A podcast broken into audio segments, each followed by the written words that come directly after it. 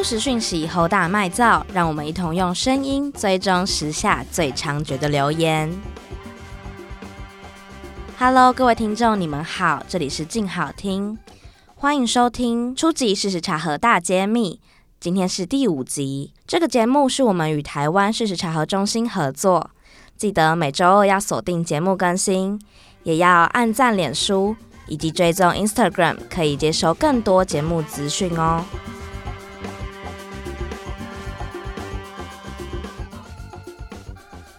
这集节目我们邀请到一个人。他是一个我本人觉得非常佩服的人。他既在学校教书，同时也持续参与各种台湾新闻业的推进行动。那我们今天会邀请他，也是因为他是成立台湾事实查核中心这一个台湾首个非营利第三方事实查核组织的其中一人。让我们欢迎优质新闻发展协会理事长，也在中正大学传播学系暨电讯传播研究所教书的胡元辉教授。嗨，大家好。这集邀请到胡元辉教授，会来跟我们分享事实查核在台湾以及台湾事实查核中心的前世今生。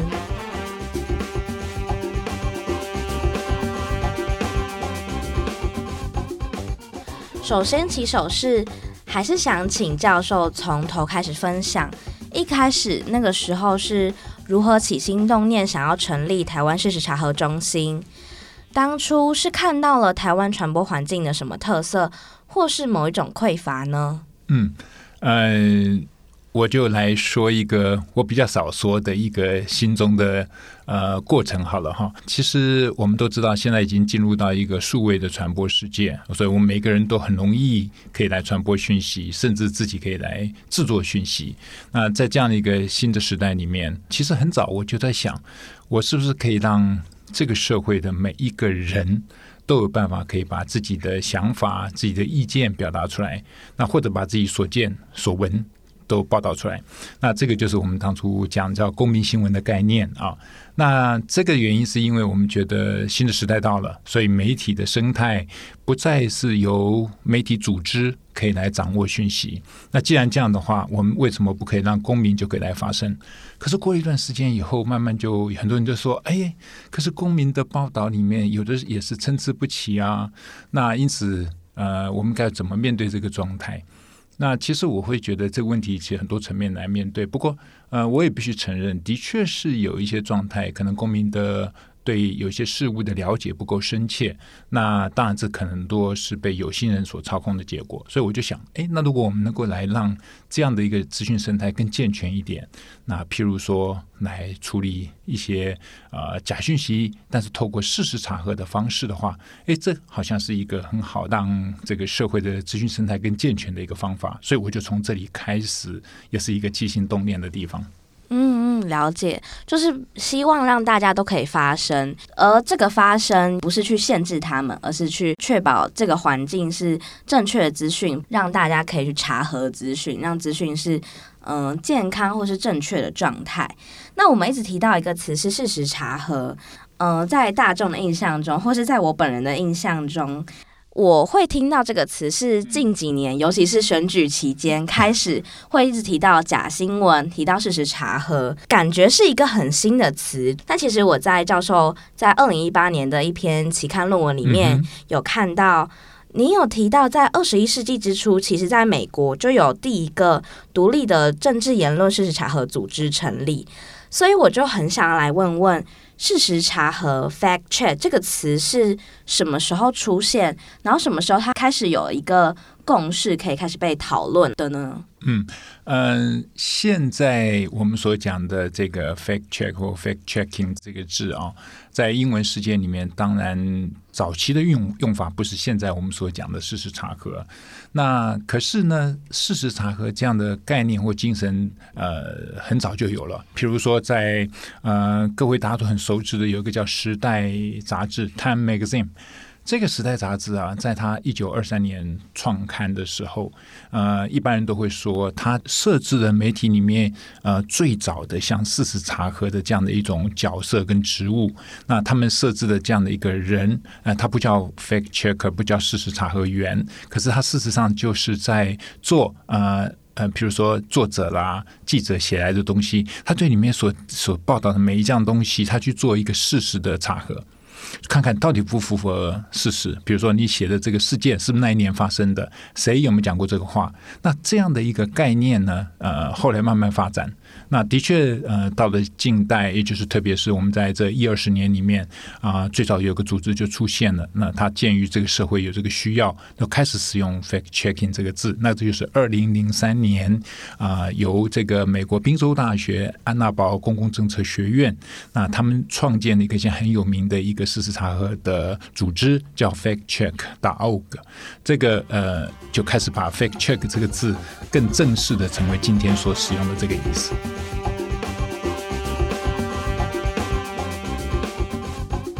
了解了，所以其实，在《时代》杂志那个时候，他们就有鉴于可能有这个需求，所以特别设置了一个职位，而不是像过去，其实查核这件事好像是编辑同时在做的。是的，那就是有这样的一个职务，就希望 Time Magazine 确保他所报道的每一个东西都是符合事实、都正确的。嗯，了解。那回到台湾事实查核中心，我很好奇，当初是什么时候开始想到要成立，然后并且酝酿了多久？后来又是什么样的契机正式推动它的成立以及后续的所有运行？我是二零一六年那个时候就注意到，哎，这里面出现了所谓的假讯息的问题哈。那这个假讯息问题，特别是当我在年中的时候，啊、呃，二零一年中我刚好有个休假。啊，到了美国去，就发现了，哎，有很多这种叫做 fact checking 的 organization，这种事实查核组织呢，就在哎很多地方发现发挥它的功能，比如说电视晨间节目也访问他们，然后像这个呃报纸上也有他们的专栏，那有的是媒体自己设置的事实查核的专栏，那你可以发现说，哦，就有这么一个现象，以前只是看到报道，你会发现它实际在美国社会运作，因为美国的确是好几十个事实查核组织。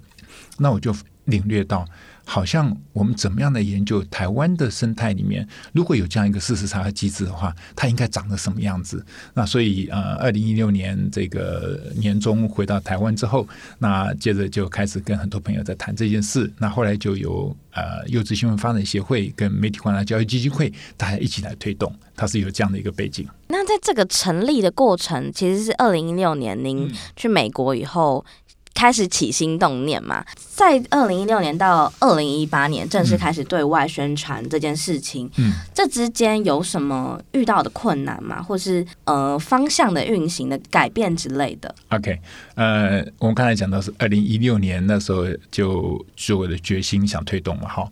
那可是你大概知道，台湾事实查核中心成立的时间，事实上是二零一八年的四月正式宣布，然后七月底才开始上线运作。所以你看，这中间差了大概两年。两年。这两年期间，就可以想见为什么会筹备期这么长哈。那当然有呃。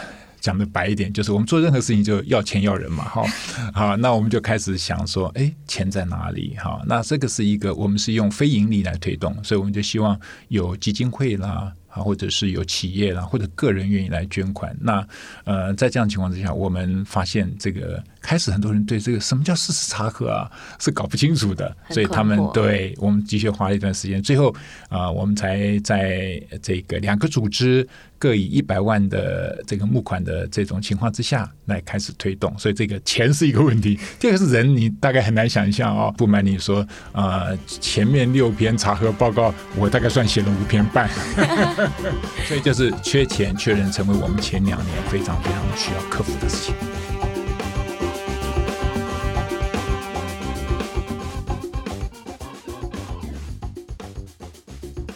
那我们回到台湾好了。呃，在台湾，其实我有在老师的一个 TED 演讲里面看过，您曾经用公共设施来形容公共媒体，然后还有用公厕来形容公共媒体。你有提到，嗯，你觉得台湾像是罹患了公共失落症候群？其实我当下看的时候非常喜欢这个形容，所以我想要请您分享一下您的观点。究竟台湾在这一块哪里可能有一些不足或是匮乏的地方？有什么是台湾传播环境的隐忧吗？嗯，呃，其实我们都知道啊，像媒体了哈。我们都说它是一种文化商品。呃，这个的意思就是说，它既是一种文化的产物，但它也是一个商品。因为我们媒体所做的，比如说呃报道，或者说生产的内容，像节目，我们都希望有人来看，所以它就像一个商品，我们希望推广，更多人能够来吸收、来观赏。可是，呃，这个商品跟别的商品比较不一样的地方，比如说你跟一般的我们食物啦，或者是我们现在如果说是讲这个呃新冠肺炎的话，我们可能要买口罩啦，要买这个酒精啦，哈，那这些东西呢，基本上来讲它是不太一样的，因为这些东西如果不是在管制其中的话，它基本上它是一种呃商品，就自由竞争。那我们越希望更多人来买。那怎么办？我可能可以削价啦，我可以考虑不不太考虑它的品质问题。所以作为一个媒体来讲，它的文化商品的意思就是说，它既是一个商品，它但是它又是一个公器，就是公共要有它的公共精神、公共性哈。那我当时会讲这个公共视若症候群的意思，就是说，那可惜的是，我们必须承认啊、在现在的。这个全世界的民主国家其实都是这样，那包括台湾，就是我们的媒体能承担这样功能的这种要求呢，其实是薄弱了。那所以在这样的情况之下，我们就希望有更多可以来填补这样公共性的缺落的地方。那也当然希望现有的媒体能够提升它的公共精神，但我们也希望透过其他的方式来补足。那事实查核组织当初推动的时候，也是希望达到这样一个目标。嗯，了解。那我就有另外一个比较尖锐一点的问题，想问的是，嗯、那您觉得这个薄弱、这个缺乏是只出现在媒体身上吗？好，我们必须讲事实上很重要会产生的一个重要概念，的确是其中原因，是因为发现现在媒体不能担负报道真实、传递真相这个功能。那当媒体失去这样的一个查证功能的时候，那事实查核这样的填补，呃，其实我们只要很简单想一想我们的生活哈。那我们生活中跟一个人相处，我们也很希望这个人真诚以对，对不对？哈。那如果我们在一个民主政治里，我们已经想说，哎，我们怎么决定我们的候选人？然后我们怎么决定我们的政策要往哪里走？我们也希望有一些正确可靠的资讯来作为我们的辅助。所以英国有个很有名的报纸叫《卫报》，那这个《卫报》的。呃，一九二一年，他的总编辑叫 Scott，他就讲了一个很有意思的话。他说：“Comment is free, but facts are sacred。”这个意思就是说，评论是自由的，但是呢，事实是神圣的。那意思就是说，我们即使说的媒体也好，或者资讯的传达也好，其实就是要把事实做基础。你可以有不同的判断，每个人都可以自己的意见主张，可是总要建立在一个正确的、大家共同相信的事实之上。所以，我觉得这就是事实查很重要的精神。所以我们事实查中心也有一个很重要的算口号吧，叫做“看见真实，才能打造美好台湾”。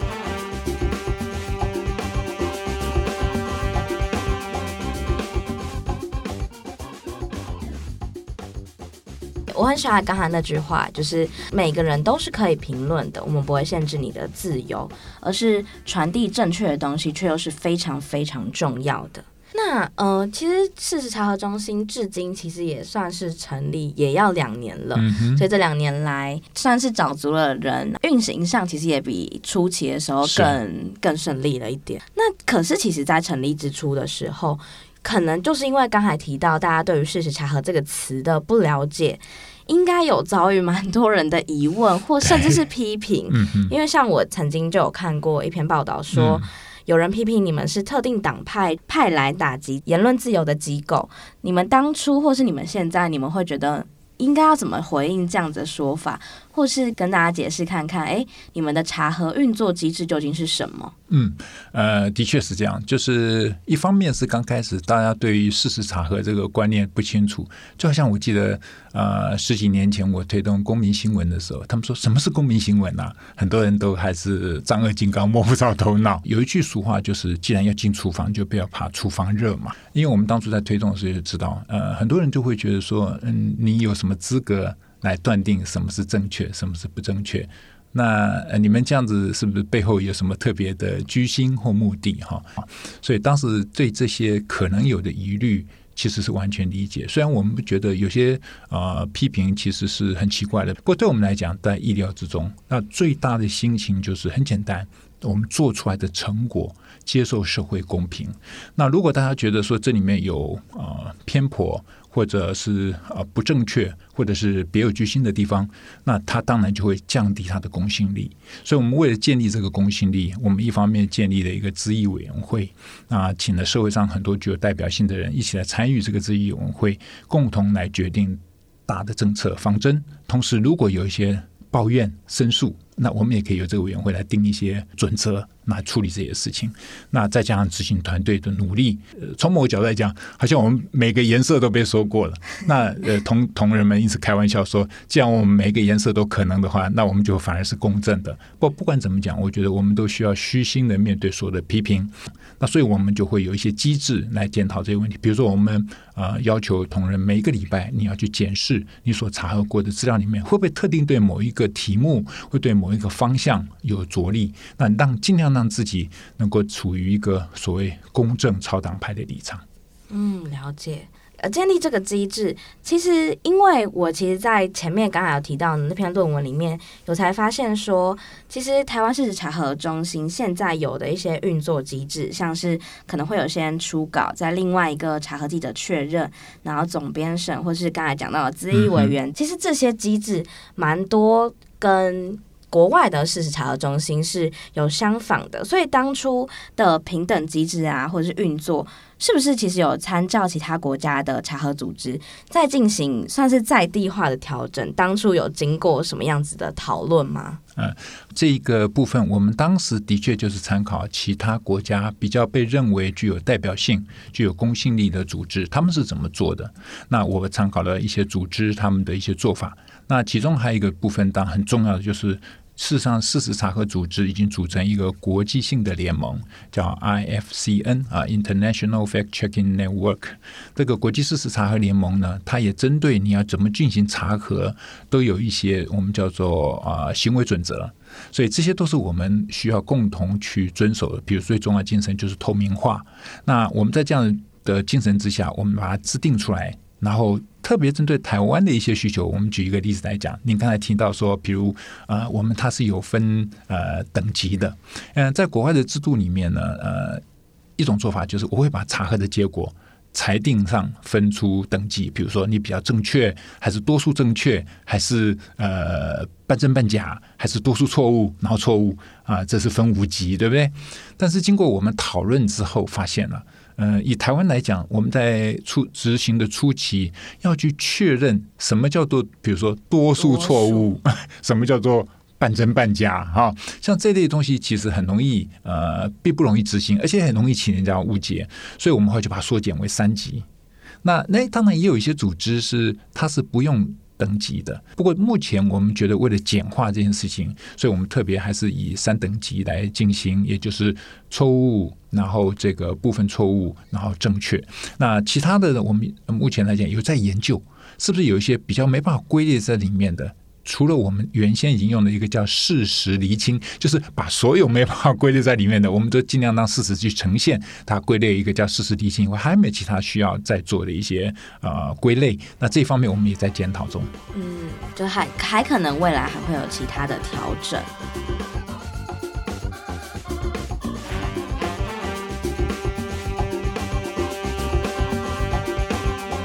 想要。想要访问胡老师一些就比较轻松一点的是，像是之前小茶跟小何他们有来我们这里分享。您认为茶和记者应该要拥有什么样子的特质？因为小查跟小何他他们算是个性也蛮不一样的。究竟作为一个查核记者，或是作为这样子查核第一线的人员，您觉得应该要拥有什么样子的特质？嗯。呃，我们常常讲说，呃，作为一个新闻工作者，其实很重要的一个精神叫做怀疑的精神啊、哦。那怀疑的后面跟着就是我想要去追求真相，这个叫查证的精神。所以我觉得，如果呃，你像是一个对很多事情都抱持着疑问，呃，你很想找到这个事实在哪里，有那种打破砂锅问到底的精神哈，而且你有觉得不找到。真相。你不罢手的那种精神，我觉得这个大概就是一个很重要的事实查核者他的人格特质吧。哈，那有的特质你也才会把这样的事情当成一种，好像是你的呃兴趣跟你的志业，不会纯粹当一个工作。那我觉得这样很多事情你会做起来就得心应手，那也能够对社会产生一些贡献。嗯，就是有自己的热情，然后并且可以透过这个热情去精益求精。像侦探哈，有 的对，像是一个小侦探，要找出找出弊病，找出蛛丝马迹。嗯哼，那其实，在前几集的初级！事实查核大揭秘，是透过小茶跟小何来对谈，透过针对主题性的对谈，其实我自己也慢慢从中领略蛮多关于事实查核的精神，还有去想，哎，这个东西好像也可以对台湾带来的影响。像是我印象很深刻的是第四集的后半段，我我跟小查小何有提到是，发现其实大家也不能什么事情都靠事实查核中心，大家也要学会自己查证、分辨资讯以外，其实透过拥有这样的意识去阅读查核报告，会逐渐知道讯息可能有什么眉角，或是我可以怎么去辨认它，它可能会怎么变形。例如，可能很多图片 P 图啊，我可以怎么去看到它它的破绽，或者是看到权威的职衔就是 title 的时候，嗯、我不能直接去相信，我可以直接去查证。其实我自己对于领略到这件事情，其实蛮感动的。那也想要请您分享，是您自己对于这个机构的期许，或是至今你会希望透过 TFC 台湾事实查核中心，对于台湾有什么样子的影响？好，呃，这的确是一个很有意思也很重要的一个问题哈。也就是说，呃，当然事实查核它有很多价值跟功能，它可以把一个大家关心或者大家的传播的一个假讯息。然后让大家知道真相或正确的地方在哪里。可是呢，呃，我们也可以讲假讯息太多了。第二方面，你也可以说假讯息总是呃出现之后，你才开始做查核，你说在后面追着跑嘛，哈。所以它有一定的限制。所以当初我们就说，是不是这个单位啊，不要只定位在只是做一些假讯息的查核，我们也把它视为一个类似运动的单位，就让大家理解。哦，假讯息对社会是会有危害的。那我们应该要认真面对它。那面对的方法很重要，就是让我们有很好的素养，好，那能够来去认识。就像您刚才提到，有些基本的技巧。我可以来辨识什么是真的，什么是假的，或者什么是正确，什么是错误。那因此我们就想，那在这个概念之下，我们可以讲就是一种公民素养的运动了。哈，我们在北中南呐、就开始举办各种工作坊，那欢迎社会上有兴趣的人，特别包括啊、呃、新闻工作者啦、教师们呐，或者是研究这方面的传播科系的学生们，都很欢迎来。那其实我们参与的人好多，有律师，有那种工程师，有资讯科技界的人，大家都来。我觉得真的是。精神让人很感动啊！那透过工作坊，我们希望把这样的意识啊贯穿下去。那我们也努力把台湾的经验跟亚洲国家经验来交流，所以我们也办了叫做亚洲事实查核论坛，让更多人大家一起来交流。我们也吸收其他国家经验，也让其他国家知道我们在台湾是怎么做的。像这个都是我们在努力。那更重要就是我们希望也能够去推动，比如说学校。能够开始把这样的一个呃媒体素养，或者我们说新时代的数位素养呢，能够放在课程里面，那刚好跟呃这个现在教育部所推动的“一零八课纲”是吻合的。那我们就希望能够把这种媒体素养从小学开始生根。那我们也推动跟一些比如说业者，像社群媒体品牌的业者啦。Google 啦、Facebook 啦等等，我们合作能够在社会上推动使用者的素养，所以这方面我们也开始有一些机制在运作当中。好，简单来讲就是说，其实真的，如果我们每一个人就能成为假讯息的第一道防线，然后我们自己就有假讯息的免疫力，那不是更根本的可以让我们可以让假讯息没办法对我们产生伤害吗？所以在这个概念上，我们就呃，其实也可以讲有两类技巧，慢慢慢慢可以已经呃把它呃。琢磨出来，然后可以推动。一类就是像您刚才提到一些，比如你要注意到它的标题啦，注意它的照片有没有被变造啦，注意它的日期啦等等，这种是比较一些大众的基本的素养。那另外我们有些进阶的技巧，我们需要比较针对的，像新闻工作者啦，或者是像是这种事实查核人员那，或者其他在大学里教育的这些老师们呢，那我们都可以给进阶的技巧，成为我们新时代里面这些专业工作者必备的一些能力。这大概是我们现在正在推动的。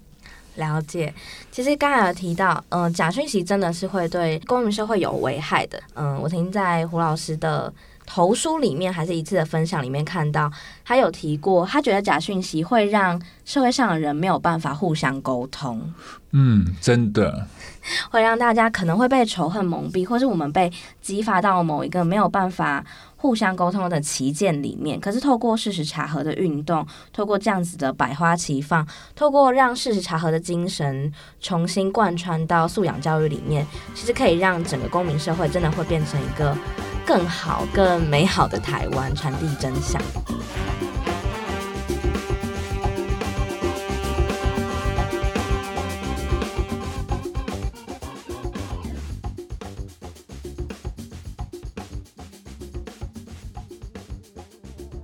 好，今天谢谢呃胡元辉教授来跟我们分享台湾事实查核中心的前世今生，以及事实查核在台湾究竟希望可以造成台湾社会什么样的影响，希望可以为台湾打造成什么样子的美好传播环境。